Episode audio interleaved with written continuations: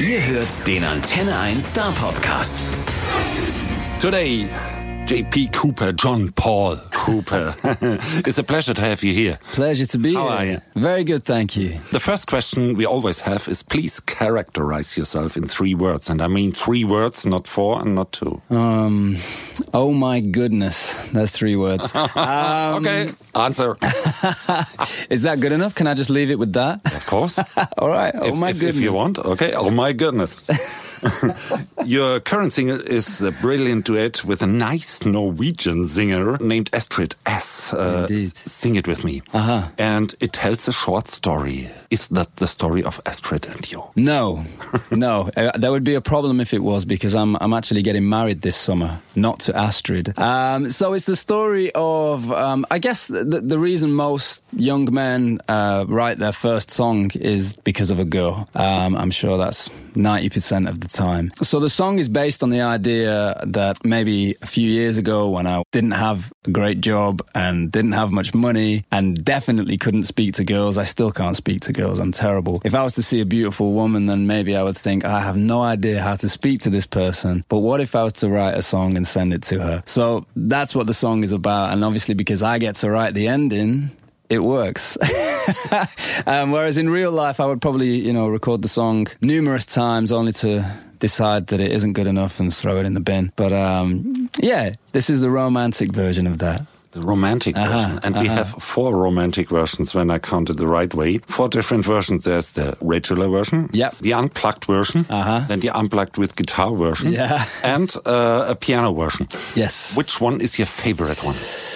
I I like the overall unplugged version. So with do you know what? I think generally I I love songs when they're stripped back. You know when when we make records these days you know a lot of the time we have to think about radio we have to think about all these things. So if everything was acoustic then there's not many options for radio. This is why we do so many different versions so that it can work in different platforms and different situations and different playlists. Because obviously we want to get the music to as many people as possible but it's really fun trying to take the song in different directions because when I first write them I don't know whether it should be performed on the piano or performed on the guitar so it's nice to you know give the listener a few options And how was it written? With the piano or the guitar or it was written with the guitar fire music? do you know what? I've been talking about campfire music. I want to make a series of albums just called the Campfire Sessions, series one, two, three. Uh, that was my favorite kind of music back in the day. I, I want to write a bunch of songs that anyone can sit with the guitar at a campfire and sing them. Yeah, and and, That's and, the- and someone love to once told me if you can perform a song on a campfire with just an acoustic guitar, it is a good song. That's the test. That's the test. the test always. Beside that collaboration, there's Uh-huh. another one you you did with Petit Biscuit. Yes, It was complete another style to me. completely. Yeah. Uh, what was more fun? They were both equally as fun. Um, so the Petit Biscuit was more of a a collaboration. So he he made the track. He did the you know the the music for it, and I just came in and I did the melody and the lyrics. Um, so that was kind of two worlds coming together. I tried to squeeze a little bit of my background in there, little bits of gospel influence, and so that was an interesting one. And obviously, you know, going out to Paris and recording it and things is always nice. The, I mean, he's he's just so talented. He's so young. He's making this crazy electronic music. He's he's a little genius. You know, he's one of these annoying kids who is just amazing. and I wish I was that good at that age.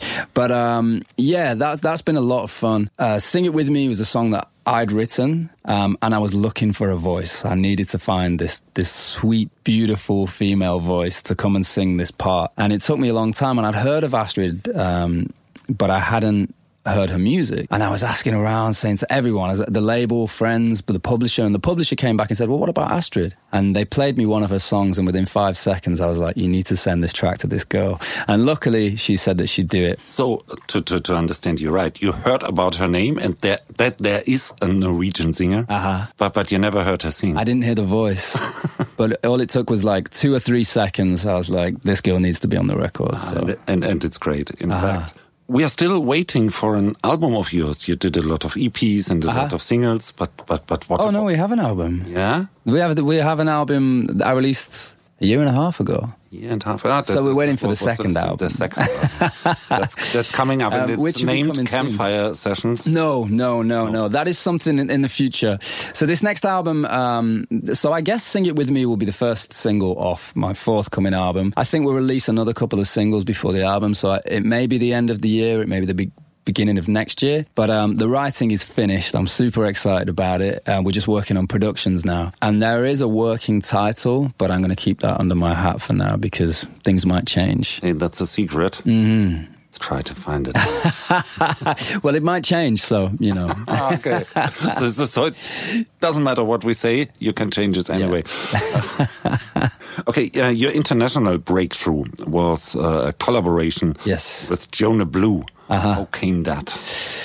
So this was it was a bit of a strange one. I'd never really done anything that was like this kind of real commercial dance music before. So I'd been asked if I could write similar to the Petit Biscuit uh, situation. They had the track, they had the music, they just didn't have a lyric or a melody for it. So they asked if I would come in. But I was told that they already had a singer lined up to perform the song. So I just thought you know, I'll I'll I'll write something that suits the track. That's I didn't really think about my identity within it. I just thought, well, have some fun. Um, I wrote it, sent it to Guy Jonas Blue, and he loved it. And I thought, brilliant. You know, hopefully it'll be interesting to hear the next singer on it. And then he got in touch and said, can we keep your voice on it? And I was a bit nervous because it was such a different style to a lot of the stuff that I'd done up until that point. Um, but I decided to go ahead with it, and you know, I'm very very glad that I did because it became a huge success. And you know, it was a very a good springboard for the rest of my solo music. So um, there's a, there's a lot that can happen if you say yes to things. And and you do a lot of, or, or you did a lot of collaborations. Maybe you do in the future too. Of course. Uh, is, is is that the secret of your success to to to, to get known? May, maybe a little faster. Because to me, you're you're the singer songwriter. Yeah. You're, you're Yeah. Mm-hmm. With that voice and, and you write the melodies and the Yeah. songs, and and you you often collaborate with Mm. some. Uh, Producers, Yeah. yeah. Yeah, I, do you know what? Whenever people ask me for advice, one of the first things I say is collaborate. You know, I think you not only do you get exposure and you know do you reach new audiences, you learn a lot. You learn about yourself. You learn about um, different styles of music. You know, I'd never been to dance festivals before the Jonas Blues song. I'd never been to Ibiza. I'd never. So there's so many beautiful experiences that come out of it, and there's there's a lot of growth and there's a lot of learning. Um, but yeah, it's definitely you take a, a, a group of people that listen to dance music that probably would have never listened to my music. But now they might buy my album, you know, so that always helps. Um, but overall, you know, it's just a lot of fun. I get to step outside of the box that the world kind of puts me in as a singer songwriter, and I can have a little bit of fun. I can do a dance track, or I can jump on a hip hop track, or a grime track. So um, it's a lot of fun. And how do you find such partners, or do they find you? Bit of both. Yeah, they, they usually come along. You know, I, I don't really. I have to, you know, like what they're doing. Um, I have to. Um, I think there's a lot of chemistry involved. You know, sometimes it's like speed dating. You know, you you, you try and work with all these different peoples, and sometimes it works, and sometimes it doesn't, and uh, sometimes you make a baby. and uh, you know, hopefully the world loves it. And and you know, so far I've been lucky with it. Oh, okay. you have exactly five seconds. Okay. that, that- that's the time uh, that Astrid needs. Yeah, that's it. Uh, in autumn, uh, you will play some concerts in Europe, and I found out two over here in Germany, Mm. but no show in this area or in the south of Germany. Is there coming something? So um, we purposefully, you know, it's been a long time since I've done a tour. You know, I've been doing little bits here and there. Um, so we purposely th- thought at the beginning of the year, you know, I will have only just started releasing music again. So let's not do a huge, extensive tour. Let's just go and do a few dates to settle back into it. So it'll be next year. We'll be hitting a lot more places. So everything now is is gearing up to that. So I thought I have to get out of the studio and come and play for some people. But um, you know, we wanted to make sure that we had time to come and see you guys and go to radio shows and do these kind of things. Because throughout the first album, I was touring so much that there was no opportunities to to come and do the, all this promo. Um, and although the people who are following me are super important, I need to come and see you guys who've been supporting the records and things like that, and sing some songs for you and have a chat. Yeah, and then there's a new album coming up, and, and you tease us a little, and Uh-huh. in 2020 there will be a huge tour. Hundred percent. 100%. 100%, Okay. yeah. Okay, we'll see you over here in Stuttgart. I'm Okay. sure. I'm Yeah. sure. Back to the uh, different instruments uh, I, I, I find you you using. Uh, what is your favorite ins- instrument? I mean, for me, at the minute, you know, the guitar is is my main writing tool. You know, it's it's what I write on the most. I, I never really class myself as like a strong, strong instrumentalist. You know, as long as I'm strong enough to write, then I'm good. You know, and then I'll I'll get my friends who are super talented musicians to come and help me out. I'm currently trying to get better at the piano. You know, I, I would love to be able to play the piano um, beautifully. So that's a project. But right now, my go-to tool is the guitar. Okay, that's the campfire thing again. Uh-huh. However- because you never have a piano at a campfire. No. Ah. No, we did once do a festival where there was a piano by a campfire backstage, and that ended up being a really cool jam session. Uh, yeah. But re- there's a version of this song that we're going to do for you guys, and a version that is online where I use the, the ukulele. Um, so that's a cool little. That's it, and you can just throw it in your backpack. You know, it's easy to travel with. So that's made this promo trip a lot of fun and very, very easy. Okay, Yeah. we'll hear. Beside making music, Hmm. uh, what is your passion? What is inspiring you? The whole reason I do music is because by the time I'm 45, all I want to do is go fishing and barbecue. That is it. no, I mean, I, music was my first passion, but now, you know, it seems like I, when I was younger, I used to love fishing.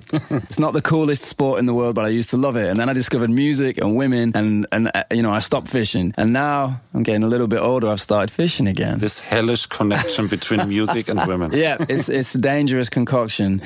So yeah, I don't know. I love being outdoors. I love just getting out of the house, you know, especially when the weather's good. So um, anything like that makes me feel like a child again. Okay, the perfect moment is a, a campfire with a fish and a, a, a fish barbecue. That's it. You you catch it by yourself. That's it. a guitar. Yep. and a couple of nice women. Give me no, that's trouble. Too much trouble with the women. The one. any- yeah, yeah. Just The one. just my future wife, and I'll be happy.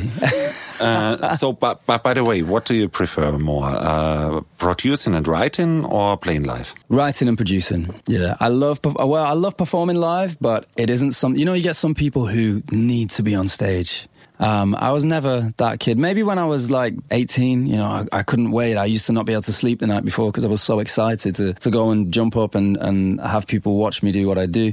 Now it's, I don't know. I don't take the adoration very well. You know, I find it difficult to receive. And it's amazing to see all the people and have them, these experiences and watch people having these connections with their friends. But I quite enjoy just being the ordinary guy. So the studio is a huge comfort zone for me at the minute. Okay, and to get a little bit more about your personality, Uh-huh. the question I ask everyone: Okay. What is the first uh, piece of music you ever bought by your own money? Was Bad by Michael Jackson. hmm This is a struggling piece of music against Prince. I- You heard the story behind that? No. Yeah, Prince was uh, uh, do, do, doing a quite good job at the same time. Okay. and he was a bad guy, and Michael always was a good bad guy. And I think he, he wasn't so comfortably with that, and so he made Bad and the video. You remember? Yeah, I remember the video. Wow, I didn't know that that was a, and that a should be backlash to the a- Prince situation. A little with, a wink of an eye and, and, and uh, offending Prince. Wow. Yeah, that's the story. Well, I'm a huge Prince fan. To be honest with you, I'll probably listen to Prince more now than I do MJ. But back then, I was obsessed with him. You know, most people then were. It's it's it's a nice start. Aha. Let's see where it leads you to. Yeah. okay, thank you for being here. Thank you for having me. Der Star Podcast bei Antenne 1.